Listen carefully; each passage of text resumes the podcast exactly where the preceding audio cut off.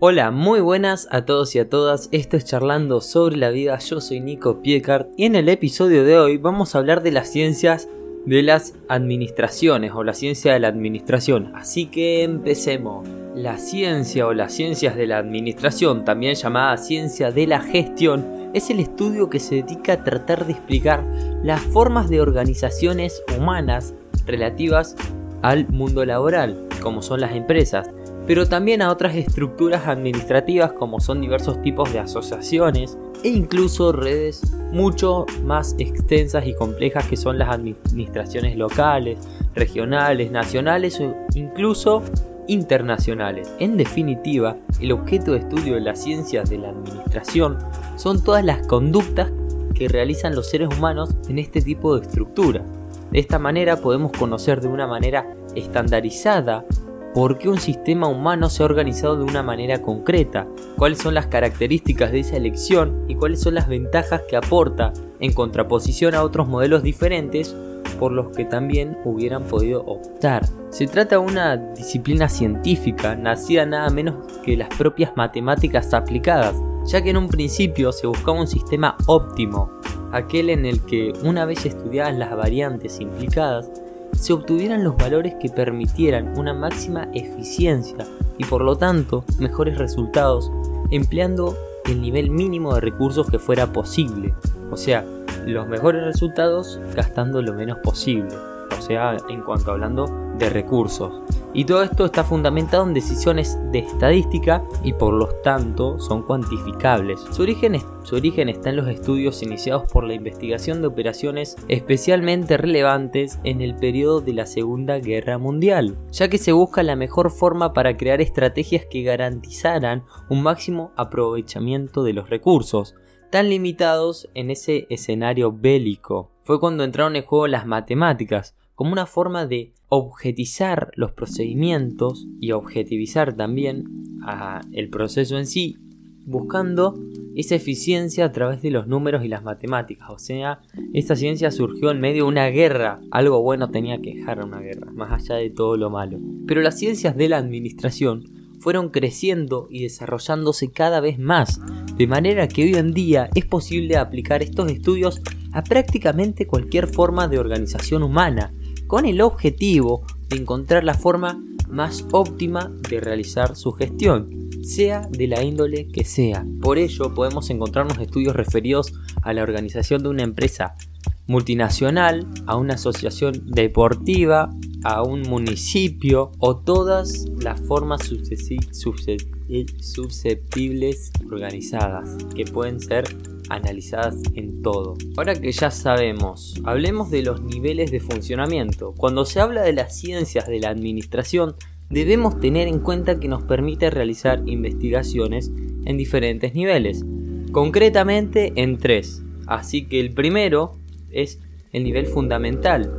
El primer nivel de investigación es el llamado fundamental y es el que nos permite acceder a los datos más básicos de esa organización. Estos datos son todos aquellos que pueden ser cuantificados y tratados mediante las matemáticas aplicadas y más concretamente a través de tres ramas de esta ciencia, que son los sistemas dinámicos, el optimizado y la probabilidad. Gracias a estas herramientas podríamos organizar toda la información y realizar un primer nivel de análisis. El segundo nivel de análisis es el modelado, cuando ya tenemos todos los datos eh, todos los datos, todos los datos disponibles y listos para operar con ellos, podemos pasar a la segunda fase, que es la que dije recién, el modelado. En este momento, y pudiendo ayudarnos de herramientas informáticas, podríamos crear modelos que simulen diferentes escenarios y podríamos analizarlos y compararlos en busca de aquel que resulte más óptimo para nuestros propósitos y objetivos organizativos. En contraposición al nivel anterior, las ramas de las matemáticas que tienen más peso aquí serían la estadística y por ende, y por extensión o por ende también, la econometría. La tercera, una vez analizado, comparado estos modelos a través de todas estas matemáticas, estos análisis, esta estadística, probabilidad, aparece lo que es la aplicación. En este momento vamos a pensar en los niveles teóricos que eran anteriores y que nos han proporcionado una información necesaria para establecer las líneas de actuación a la práctica, que sería llevar a cabo dicho modelo básicamente, en busca de los resultados que hemos anticipado, siempre con la base de datos y procesos matemáticos que son los que fundamentan la validez de las ciencias de la administración. También hablando de estas ciencias tienen algunas disciplinas asociadas. Ya hemos visto que las ciencias de la administración se han extendido notablemente por muchísimas áreas y sectores y este proceso ha establecido vínculos con muchas disciplinas de las que deben generar su conocimiento sobre esta, este tipo de gestión. Algunas son las siguientes. Primero tenemos recursos humanos. Lógicamente los recursos humanos son la base de toda empresa. No podemos esperar que una organización funcione correctamente si no contamos con una adecuada gestión de los recursos humanos, tanto para incorporar nuevos miembros de equipo como ocuparnos de todas las cuestiones relativas a los que ya están en un equipo. Por eso no puede faltar esta rama cuando hablamos de la ciencia de la administración. Después nos deriva a contabilidad. La contabilidad es otra disciplina que aporta gran información acerca de la organización de una empresa y además es meramente numérica, por lo que su relación con las matemáticas aplicadas, que eran el origen de las ciencias de la administración como dijimos anterior, es más que evidente. Por eso debemos tener muy en cuenta los datos aportados para el estudio de la organización. Lo tercero que está muy relacionado también es la logística. Igualmente, la logística, es clave para tomar las decisiones que optimicen los procedimientos llevados a cabo dentro de una compañía o empresa, por lo que será clave tenerlos en cuenta para desarrollar un adecuado estudio relativo a la forma en la que dicha empresa se está administrando a todos sus niveles. Lo cuarto que tiene mucho que ver es la las finanzas. Las ciencias de la administración también se nutren del estudio de las finanzas, que como ocurría con la contabilidad, es una disciplina basada en cifras y por lo tanto cuantitativa, lo que facilita el diseño de estrategias en busca de una optimización y unos máximos resultados con el menor gasto posible. Después tiene la mercadotecnia también que ver. No podemos entender las organizaciones empresariales de hoy en día si no tenemos en cuenta todas las cuestiones relativas a esto, que son las que en gran medida permiten que una empresa triunfe o se quede estancada, independientemente de su producto o servicio que ofrezca esta misma. Por lo tanto, es otro de los pilares fundamentales en nuestra búsqueda del conocimiento absoluto acerca de las organizaciones humanas. Tiene que ver también con el emprendimiento, que el emprendimiento engloba todas las cuestiones relativas a la creación de nuevas empresas y por lo tanto incluye unos conocimientos que resultan básicos para completar el mapa que conforma la ciencia de la administración. Nos va a ayudar a comprender el proceso de creación de una organización desde su origen como pequeña empresa hasta su desarrollo como una multinacional, si llega a completarse ese ciclo. Y después tenemos la estrategia empresarial, al igual que el marketing.